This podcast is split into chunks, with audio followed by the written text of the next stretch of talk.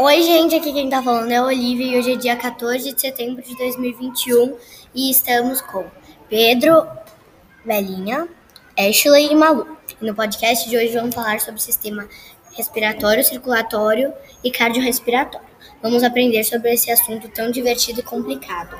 Oi, gente, eu sou o Pedro. Então, olha, você pode me explicar mais sobre o sistema respiratório?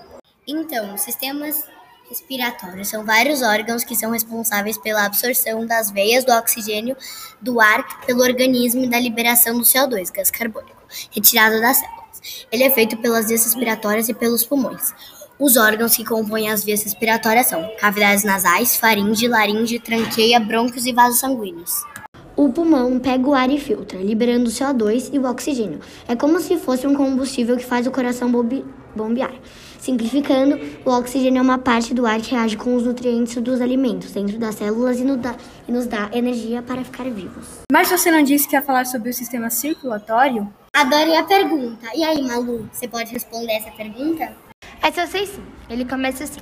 O principal órgão desse sistema é o coração, que bombeia o sangue para o corpo inteiro.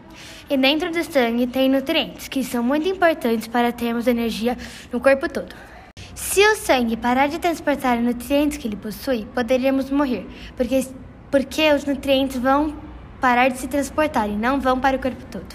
E se o sangue parar, os nutrientes que tem no sangue vão parar de circular. E é por isso que nós morremos quando o coração para. Porque não vamos ter nutrientes, que não vão ter nutrientes para o corpo todo. E sem eles, não temos energia, pois a, pois a energia vem da reação entre os nutrientes e o oxigênio.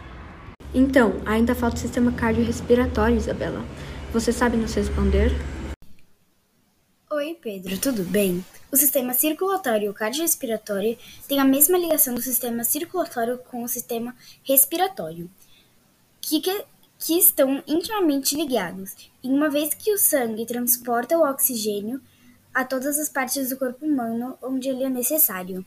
Ashley, uma pergunta: por que o sistema circulatório e o respiratório estão ligados? Oi, pessoal, tudo bem? Aqui quem fala é a Ashley. A relação é que o coração leva o oxigênio dentro do sangue para o corpo todo, ao bombear. Isso é importante porque, para os nutrientes virarem energia, precisa do oxigênio, e para isso conter no corpo todo, precisa bombear o sangue para o corpo todo, Pedro. Isabela, por que quando corremos ou fazemos exercícios, nosso coração bate mais rápido e nossa respiração fica mais rápida?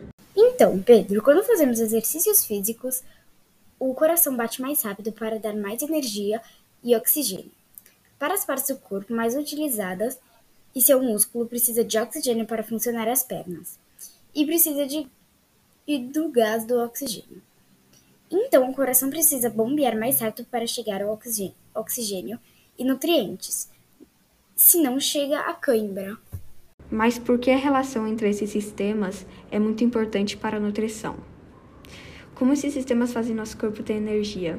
Então, Pedro, essa relação é importante para a nutrição, porque o oxigênio do ar que respiramos entra no pulmão e vai até o coração, fazendo ele bombear bombear o sangue.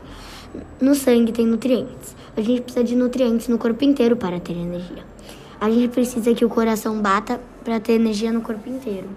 Então, gente, esse foi o podcast de hoje. Espero que vocês tenham gostado e acompanhe a gente em mais podcast. Tchau!